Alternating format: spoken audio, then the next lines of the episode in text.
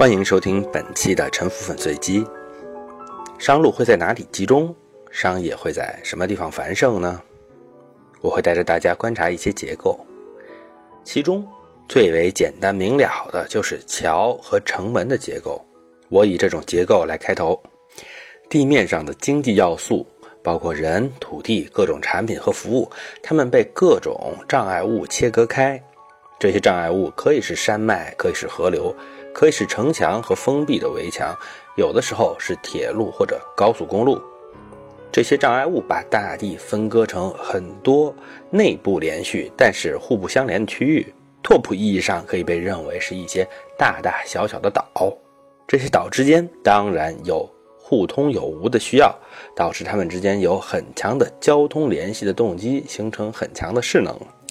而这些岛之间一般只存在少量有限的联络，这些联络部位是拓扑意义上的桥，在这些桥的部位上，势能泄出，形成很强的流动。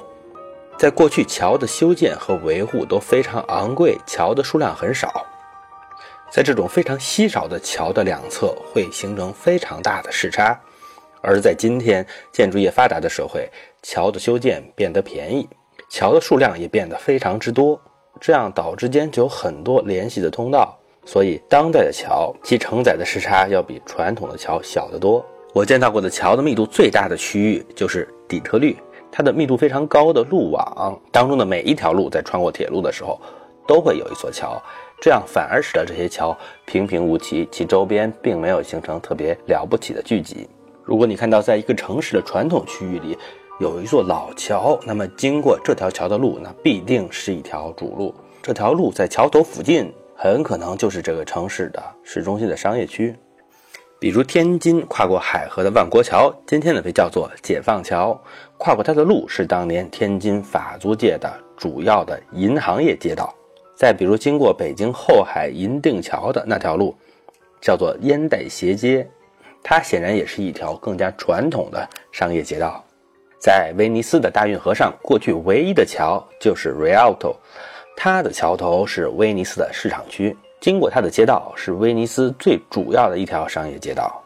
我们再看东京和大阪的传统的商业区，很多都是带“桥”字的，比如新桥、日本桥、新斋桥等等，其背后的意义是如此的显而易见，不一定是过河的桥。穿过铁路的桥，有的时候也是非常重要的。比如北京的五道口，一条街道城府路，通过一个道口，穿过京张铁路，越过铁路的人流和车流在这里压缩和聚集，形成了非常繁华的商业区，被这附近的人民戏称为“宇宙中心”。再看沈阳呢，穿过沈大铁路的南五马路，在铁西区，它就是最主要的一条商业街道。东京的商业区很多都是在街道跨过铁路的位置，在表参道跨过山手线铁轨的地方，就形成了元素商业区。伦敦北部近郊有一个 Campton High Street，这条街它在一个地方同时跨过了运河和铁路，形成了一条非常繁忙的商业街道。在华盛顿特区，跨过联合车站上空的 H 街，最近十几年我们也目睹了这里新开发项目不断出现。发生的巨大变化。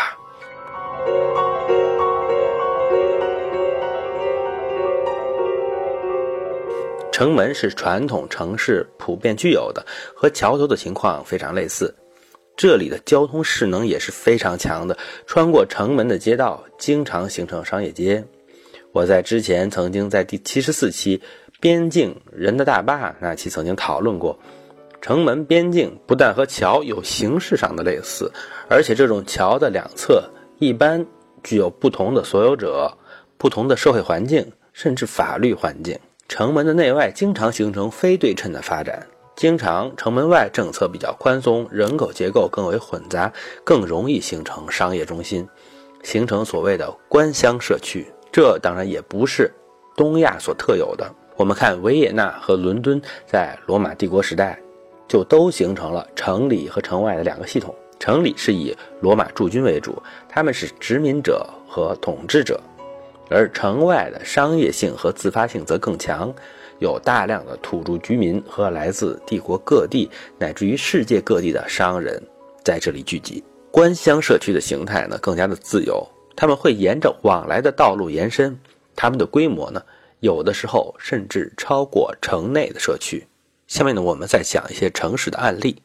我先讨论一下伦敦，在罗马人刚刚进入不列颠的时候，他们的首都不是在伦敦，而是在伦敦东北方向八十公里外，今天埃塞克斯郡的 Colchester 科尔切斯特。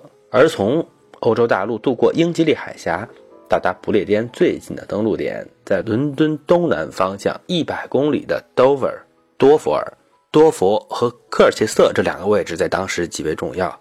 在这两点之间，隔着广阔的泰晤士河的入海口，它们之间的陆路交通需要绕到西面今天伦敦的位置。当时的泰晤士河在潮水高的时候，在伦敦可以形成一英里宽的河面，只能乘船过河。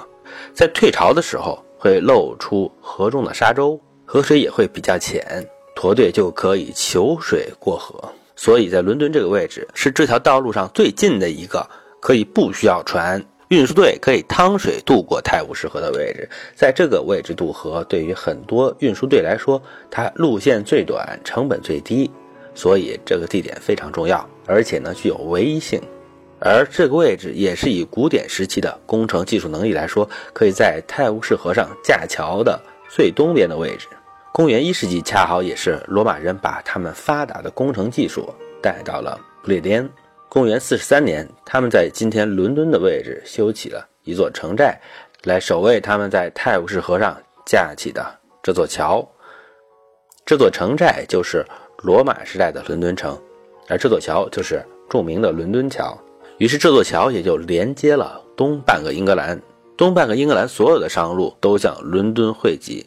伦敦桥旁边设置了码头，来自全世界的海船可以顺着潮水的推力，沿泰晤士河逆流而上，来到这个位置。有了水陆交通之力，把守着这个桥的城寨很快就发育成为罗马时代的不列颠最大的城市。这座桥在两千年间。反复重建，但是位置基本保持在这里。伦敦在这座桥初建不久之后，就成为不列颠地区的首府，并且长期作为不列颠最大的城市。在18到19世纪，更是全球贸易时代的世界之都和全球最大的城市，直到被纽约超过为止。与其说有伦敦才有伦敦桥，不如说因为有了伦敦桥，才有了伦敦。从地貌学的角度。河流弯弯曲曲的过程，交替的产生比较深而窄和浅而宽的河段，它们分别叫做深槽和浅滩。河心里的沙洲是浅滩的标志，这种位置也比较容易求水过河，而且沙洲把河道一分为二，每一部分都会更窄，这种位置非常适合架桥。河中心的沙洲在伦敦这个案例中是非常重要的。它就在今天南岸 Southwark 的位置。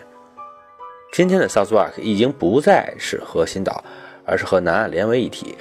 这个地方成了伦敦的传统商业区之一，莎士比亚的环球剧场，还有伦敦最高的建筑 Shard Tower 都是在这里。商路在伦敦汇合，这是具有比较明显的必然性的。河中的沙洲是一个很重要的地理观察。伦敦的泰晤士河里的沙洲今天是看不到的，但是人所共知，巴黎的塞纳河里有一个很知名的岛，巴黎圣母院就在这个岛上。当然，这个岛对于巴黎这个大城市的兴起也是生命攸关的。由于和上面一样的原理，这个岛的位置在很大的范围内是最容易跨过塞纳河的位置。因此，早在罗马人来到之前，在铁器时代的凯尔特时期。这里就已经是一条主要的南北商路的必经之地。这条路连接着里昂所在的罗大河谷地区和塞纳河流域，从罗纳河谷通向地中海，从塞纳河流域通向英吉利海峡、北海和大西洋。而从法国西南部阿基坦平原而来的交通，还有南面奥尔良地区来的商路，也从这里渡河前往北面近代欧洲最富裕的。纺织业中心弗兰德地区，早在凯尔特时代，巴黎这座城市就已经非常兴旺，并且他们铸造过自己的金币。巴黎并没有金矿产出，它只是用过桥费和市场的摊位费来铸造这些金币的。这个岛除了是架桥的最佳地点之外，它也是一个绝佳的防守位置。它天然有河流包围，在那河上的这个岛，它就叫做城岛。在近代之前，它自身是一个城堡。你想封锁一个岛上的城堡，除了要占据陆军的优势，你必须要封锁住它路上的出入口，还要有水军的优势，这样才能够封锁住水路。这就提高了围攻这种岛城的门槛。商人们经过桥进入这个城岛，在城堡里的市场进行交易。这个岛的封建主巴黎伯爵卡佩家族就是商人的保护人，他也通过商人提供的资金来武装自己，最终竞争成为西法兰克的国王，也是法兰西王统的开拓者。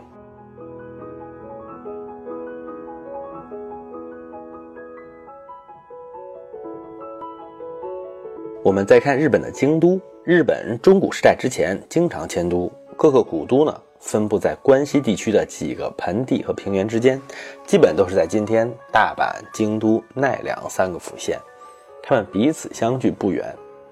到七九四年，最终定都在今天京都的这个地方，并且作为首都延续了上千年之久。连通东西日本的古代大道东山道从东面而来，经过琵琶湖南岸平坦的道路，在这里经过一个山口，这个山口上的关内。就是著名的冯板关，穿过山口，经过一座桥，这座桥跨过的一条河叫做鸭川，而是座古老的桥，叫做三条大桥，因为它连接了 京都市内的街道三条。这座桥最早是什么时候修建的？不知道，只知道最早的记录是在一五八九年，丰臣秀吉给增田长盛下过修复这座桥的命令。实际上呢，它有可能古老的多得多。围绕着这座桥的历史故事是非常多的，比如，比如坂本龙马被杀的池田屋就在桥头。总之，每一位关东人士就是跨过三条大桥，开始了他们的京漂之路，曾经引发了多少的感叹。今天的三条桥头，古色古香的商业街，是历史悠久的传统市中心，具有很强的江户时代的样本价值。三条大桥，它不但跨过了一条河，而且也通向一个山口。山口是和桥、城门相似的结构。一条重要的商路经过山口，它经常导致城市在附近发育。只不过山口有一个问题，那就是真正的山口处适合建筑的土地非常的狭小，所以大城市一般不会直接在山口上发育，而是会离开一点点的距离。在比较开阔的地方，所以太行山山路上的大城市，虽然和太行山上的关口太行八境有关系，但是呢，一般不是直接在关口上。比如北京，它不会直接在居庸关上。像都灵、米兰、维罗纳、特里维索，他们都是连接着阿尔卑斯山的山口的，但是呢，又都不直接在山口上。在山口上不会发育出大城市，大城市会离开山口一些距离，但是直接在山口上会出现一些用来歇脚的小镇，比如东京向西的古路中山道，人们向西爬过山梁，行脚的人非常的疲劳，这时候呢，他们会在清景泽这个小村休息，而东海道上要越过箱根关的人，他们会排队等待进关。就在山口的小镇休息，这样就形成了东京附近最重要的两个传统的度假村。这就是本期的沉浮粉碎机，感谢您的收听。